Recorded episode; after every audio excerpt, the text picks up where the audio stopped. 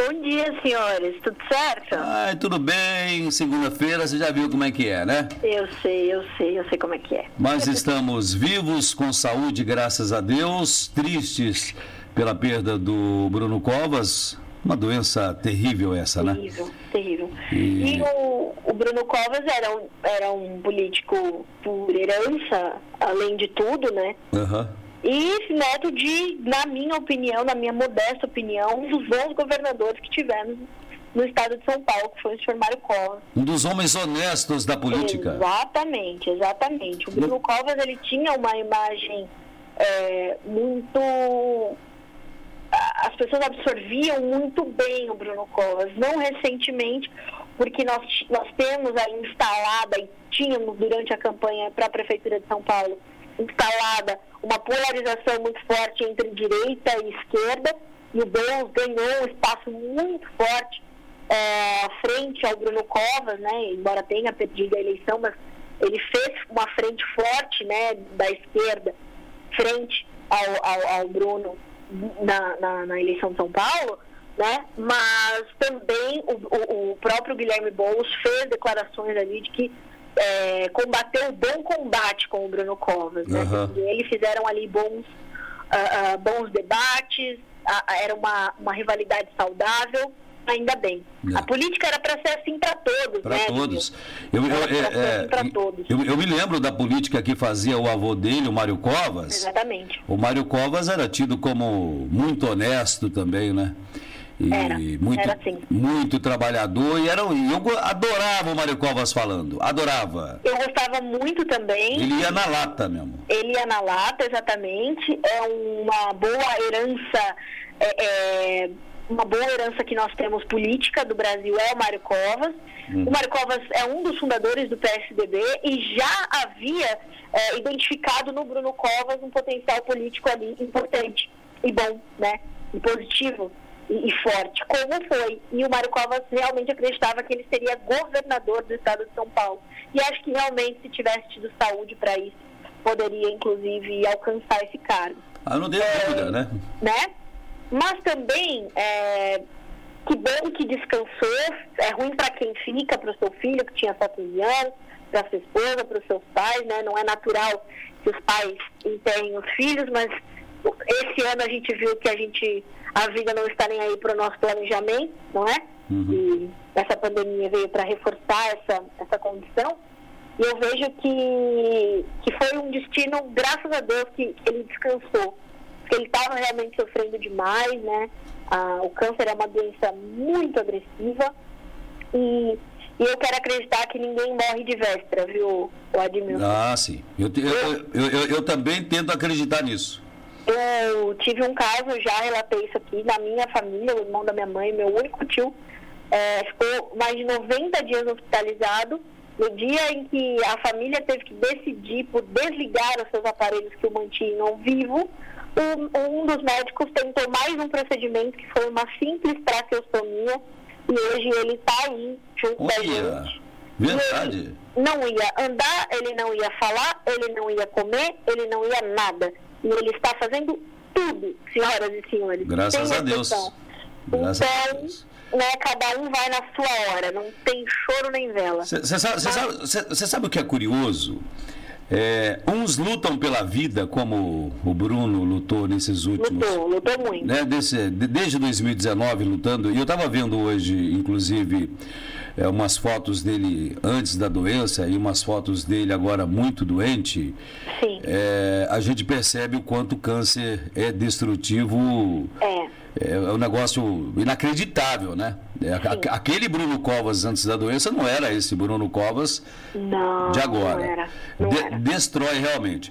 Enquanto uns lutam, outros procuram pela morte. Ah, sim. Você não viu esse tal de MC Kevin? Que, é. Que segundo a polícia ele ia tentar é, pular na piscina do quinto andar? É, não está certo, né? Alguma coisa muito errada está acontecendo. É. O cara de 22 é anos, a, a, polícia tá, a polícia está suspeitando que ele tomou umas e lá do quinto andar falou, ah, vou mergulhar. E vou... É, já acho que não é, não é isso, assim. É, né? Acho que ou, ou realmente estava é, sob o efeito de alguma substância que não, não, né, não fazia sentido querer. É, não era álcool? É, é. ou realmente não queria mais viver, né? Enfim, ou realmente não queria mais mesmo. É, aí tudo, tudo é, é, Tudo acontece, né? tudo vai, é, como se diz, vai sendo justificativa, né? Uhum. Eu estava vendo aqui que ele tinha lançado uma, uma, a sua última música foi realmente minha última música, né? É, me parece também é, é, chamada de passado e presente. Então, assim, é, a única certeza que a gente tem sobre a vida é a morte, é. né?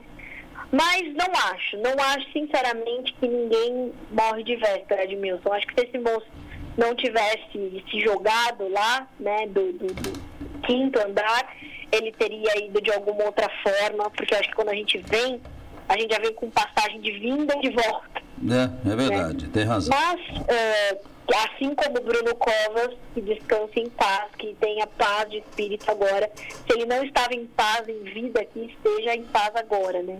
Uhum. E assim como, né, não bastando, ainda teve a grande diva da, da atuação brasileira, que foi a Eva Vilma. Essa sim também viveu plenamente, né, uma carreira de quase 70 anos.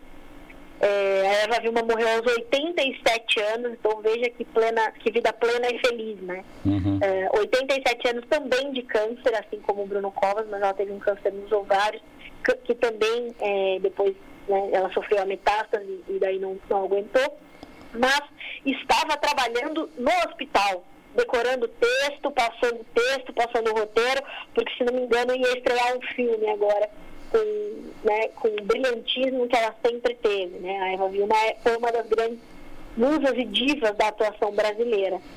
Então, é, perdemos essa, essa, esse grande nome também, ao lado de outros grandes nomes que perdemos já nesses últimos meses, né, que têm sido tão difíceis aí para o Brasil. Então a gente está tá, tá, tá, complicado, mas vamos, vamos tocar em frente. Muito bem, vamos seguindo então, 9h56. O que, que você traz aí de, de destaque? No, no, no agronegócio tem alguma coisa boa pra gente, cara? Sim, sim, é. Boa é, é difícil dizer, né? Ah. É boa, Adilson, aumentou o preço do. qualquer coisa. Pois é é, o que, que, é complicado, né?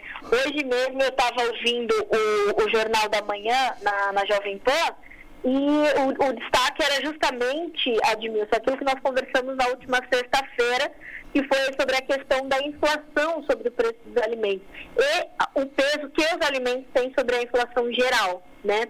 E é uma situação que deve continuar, um peso que deve vir não só dos alimentos, mas também dos combustíveis, como já temos visto acontecer. É, nós temos aí, durante essa fala do, do, do, do presidente da Associação Brasileira de Proteína Animal, o senhor Ricardo Santin, ao Jornal da Manhã no Jovem Pan, ele pontuava justamente aquilo que eu falei para vocês na sexta-feira, né? É, não é culpa do produtor de milho, não é culpa do produtor de farelo de soja, assim como não é culpa do produtor de aves e suínos, do pecuarista de leite, do pecuarista de corte. É o momento atual de desequilíbrio onde estamos produzindo menos do que consumimos, né? Insumos para produzir a comida. Então, seguem altos os preços dos alimentos, né? É, eles devem continuar ainda exercendo certo peso sobre a inflação. Inclusive, a, hoje, a, o Boletim Focus, como todas as segundas-feiras acontece, que são aquelas estimativas trazidas por 100 economistas, né, e aí é feita uma média para as projeções da nossa economia, nós temos aí a estimativa para a inflação neste ano é, che chegando ali a 5,15%. Contra legal, né? Oi? Isso que é legal, uma inflação de 5%, ótimo. Então, isso que é uma. É, é, já aumentou em relação à semana passada, mas como já conversamos aqui sobre isso, né, dentro de casa a nossa inflação é muito mais alta. Né? É, um, um, recente estudo mostra que a cesta básica custa aproximadamente 90% da renda de um brasileiro né, é, de classe baixa. Então veja como é difícil, né, como essa inflação ela é muito maior. Então sim, a gente tem preocupações com isso, isso tende a continuar por conta do atual momento o repasse do produtor até o consumidor final não chega na totalidade, mas também não há como não fazer esse repasse, ou ele não se mantém na atividade e aí sim a gente poderia ficar desabastecido. Como também falei sobre a questão da Colômbia, hoje a gente tem uma informação que na Colômbia, onde a situação é drástica, desesperadora de protestos, o desabastecimento somente com frango e ovos chega a 40%. É muito sério isso.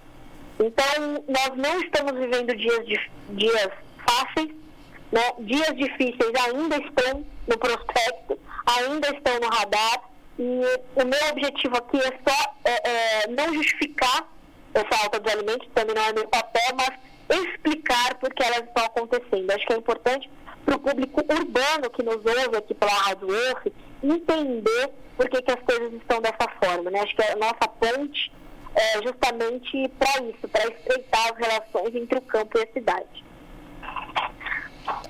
Pois é, Carlinhos. Então, assim, está o negócio. Você vê, não preciso nem ser especialista para saber que vai subir as coisas, que já estão subindo, e cada dia mais, e não há perspectiva. E nem o governo toma uma atitude para que essa situação melhore.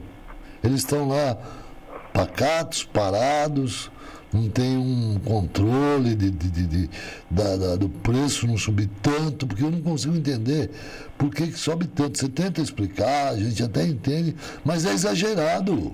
É, parece exagerado, né? É. Parece exagerado. Mas só de milho na segunda safra, Joaquim, a gente perdeu 20%.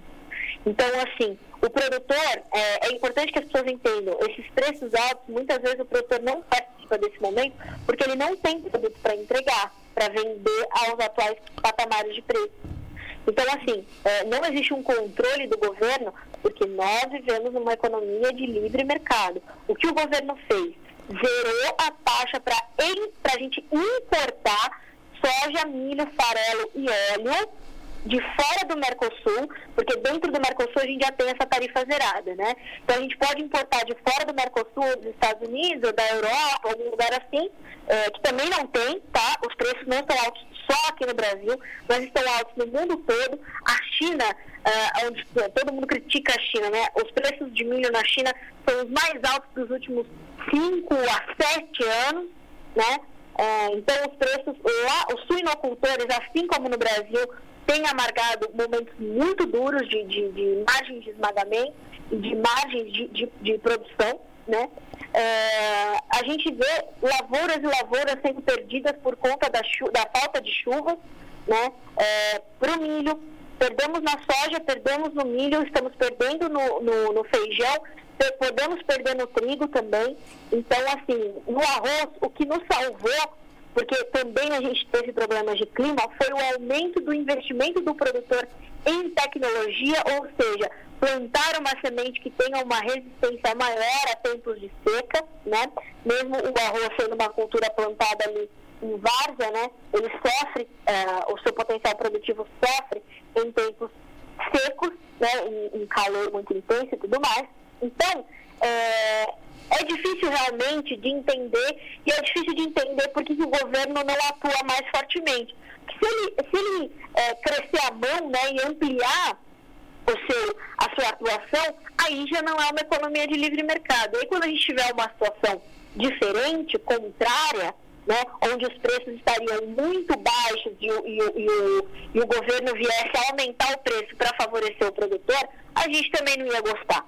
Então, como consumidores finais, a gente sente esse momento, realmente é difícil, é, e não, não acho que todo mundo tem que entender e aceitar essa situação, mas posso garantir a vocês que há motivação para que isso aconteça, infelizmente. O que a gente quer ver quanto antes é que haja, de fato, um equilíbrio entre todos os mercados e a gente possa respirar um pouco mais e ver essa inflação que na nossa casa, como já disse o Admilson na sexta-feira, é muito, mas muito maior do que 5,5%. Eu acho, viu? O que eu acho engraçado, viu, Carla e Admilson e ouvintes, que o Brasil é o único país que não tem gelo, neve, né? Não tem neve, não tem furacão. Vulcão. Vulcão, não tem seca rigorosa, a não ser num outro canto. Ah, e frio. Deu um friozinho no Rio Grande do Sul, rapaz. Olha, giou, sobe tudo. É notícia, né? É. Na, na, na, na Estados Unidos dá 20 metros de altura de neve e está tudo lá mais ou menos controlado. Por que? Não sei. Aqui não. Ai, faltou. Choveu, não choveu no Nordeste? Nossa! Sobe tudo, até o petróleo sobe que não choveu no Nordeste. Lá. Quem dera, quem dera fosse simples assim, viu, Joaquim? Na, na China, lá na China, no, no, Egito, no Japão, no, fica, na, na Europa mesmo, fica um ano. É, vocês se. Porque lá, os caras têm a estrutura para. Se está chovendo, não está chovendo, eles têm estrutura para fazer não. irrigação, para fazer as coisas. Não, não, então não é assim, não. Não, não, não, não. não. Deixa a Gala falar que ela é especialista. Sinto muito, sinto muito, mas não é. Não, não, não, não, não. Fala, Carlinha. Muito, mas não é assim, não. É, quando a gente olha, por exemplo, para os Estados Unidos e dá 20 metros de gelo, isso não é notícia, Joaquim, porque lá é conhecido o inverno rigoroso. É. Agora, chover no sertão brasileiro, que quase nunca chove, é notícia, mas isso não faz o preço subir. Sabe por quê? Porque o nosso agronegócio é tão eficiente que a gente está plantando trigo lá no sertão do Nordeste, lá no Ceará, colhendo uma produtividade melhor do que no Rio Grande do Sul. Mas isso não quer dizer que a perda lá no Rio Grande do Sul por conta da falta de chuvas não existiu e que essa produtividade do Ceará vai compensar isso porque a gente está começando a plantar trigo, que é uma cultura de inverno no sertão brasileiro. Não, mas então, quer dizer, que acontece num lugar lá, o outro repõe, Sim. dá lucro, mas o preço aumenta porque falhou lá. Lá no, numa cidade do Rio Grande do Sul falhou no, no resto do país deu ultra safra, mas, aumentou as coisas porque lá falhou. Joaquim, o Rio Grande do Sul é o maior estado produtor de arroz do Brasil. Então, qualquer problema grave que a gente tenha lá, ou uma, um, um, um, produtor desassistido que vinha há anos falando que estava pagando para trabalhar que não conseguia cobrir os seus custos de produção, que estava tendo problemas para ampliar a sua área e aumentar a oferta de arroz para o, para o povo brasileiro, não foi ouvido, foi passando, passando, passando, até o momento que ele teve que reduzir a área para continuar na atividade isso não foi considerado. Então, não é que deu um problema numa cidade do Rio Grande do Sul, deu problema em todo o estado do Rio Grande do Sul que é o maior estado produtor de arroz do Brasil, e, portanto, a gente teve essa condição de, de preços altos. Eu sei, Aqui, eu sei, mas é, então não é uma justificativa. Tia, não, é não tem aquele seguro. Não tem um seguro que se o cara não consegue. É, fazer... tem um seguro, Joaquim, que custa caríssimo. A nossa então, política de seguro no Brasil é extremamente ineficiente. Então é, o, é o governo que está inoperante, é isso que eu estou dizendo, Carla. Não é culpa do agricultor, é o governo que é inoperante. Ó, escuta aí, é. se, vocês dois, é. se vocês dois continuarem brigando, eu vou pegar não, os dois de cinto, tá nós bom? Nós estamos brigando, nós estamos. Eu estou falando para ela que ela talvez até lembrou que era produção. É o governo que não, não dá condição para os é. caras. Eu acabei de falar aqui no Bom Dia Agro, né, que é aquela live que a gente faz todos os dias de manhã no Instagram do Notícias Agrícolas, que o plano Safra, que é aquela, aquele volume de recursos que é disponibilizado para a agricultura, é, ajudas diferenciadas, né? o pequeno produtor tem muito espaço no plano safra, tudo isso está é, tá tá incerto. A gente não sabe se vai ter plano safra para a próxima safra, tá vendo como é que, é? que, deveria começar em junho, porque a gente tem problemas no orçamento. Então... Aí o que a gente fez? A gente cortou o recurso do, do único setor que está respirando no Brasil. É. Então, assim, Joaquim tem total razão a dificuldade é que, assim, nos Estados Unidos, a gente tem um plano safra, que é chamado Farm Bill, que dura cinco anos. Então, o produtor tem condições de se preparar ou de se planejar, criar uma estratégia de médio e longo prazo, porque ele tem cinco anos a regra do jogo. Exatamente. Aqui no Brasil, a regra do jogo muda todo ano, no meio do jogo, senhor. Pois é, o que eu tenho a dizer para vocês dois é o seguinte: o Cássio é igual padaria, todo domingo tem frango. e tchau, Joaquim. Até amanhã. Então, mas você viu que no final, Carlinha, você entendeu o meu ponto de vista e concordou, né? Lógico, lógico. Carla Mendes, segunda-feira é ruim de discutir com você que você tá braba. Então eu. eu Nada! Eu vou sair na maciota aqui, porque eu, eu sei que o Lu, é Lucas, né? O Lucas, ele sofre com Olha, já- esse- já isso, Ele é? fala que eu sou a rainha do argumento. É, esse, Lucas, né, esse Lucas, coitado, ele deve cortar um dobrado com você, bem. corta. Ele fala, ele fala, eu não vou falar nada. Você não é, É. a rainha do argumento? Eu tava, É olhando a, eu tava olhando a sua foto de perfil hoje, aquela foto de é, cor sim, cor não. É, Você tá com uma blusa lá cor sim, cor não. Eu olhei bem pra sua cara e falei, meu Deus, não dá pra discutir com essa moça. Pela, o Lucas fala isso. é, pela foto, pela foto eu percebi, viu? O Lucas fala isso, ele fala, ele não, ela não sabe responder sim ou não, tem sempre um argumento. Tem que argumentar. né? Isso mesmo, rainha do argumento, ele fala. Ótima semana pra gente, Carla. Obrigada, amigos. Ótima semana pra nós. Um beijo pra você, Joca. Um beijo pra você, Adi. Amanhã tem mais. Se, Bom Deus, dia, bom se- dia se Deus quiser, pensamento do dia, Car ô, ô, Carla. Diga lá, é, você tá me perguntando? Hã? Não, eu vou, não, eu- eu- eu- eu vou dizer o pensamento do dia. Vamos lá, vamos lá, vamos lá. Aliás, vou repeti-lo. É pior do que a minha piada, hein? O Cássio é igual padaria. Todo domingo tem frango. Beijo. Você ri, você ri. Se eu falasse isso, você ia falar, ai que besteira, Jopim. Ô, Joca, você tá com ciúme, não fique. Você é meu preferido, eu já te falei. Tá bom. Até amanhã, gente. Segura o coração. Até amanhã.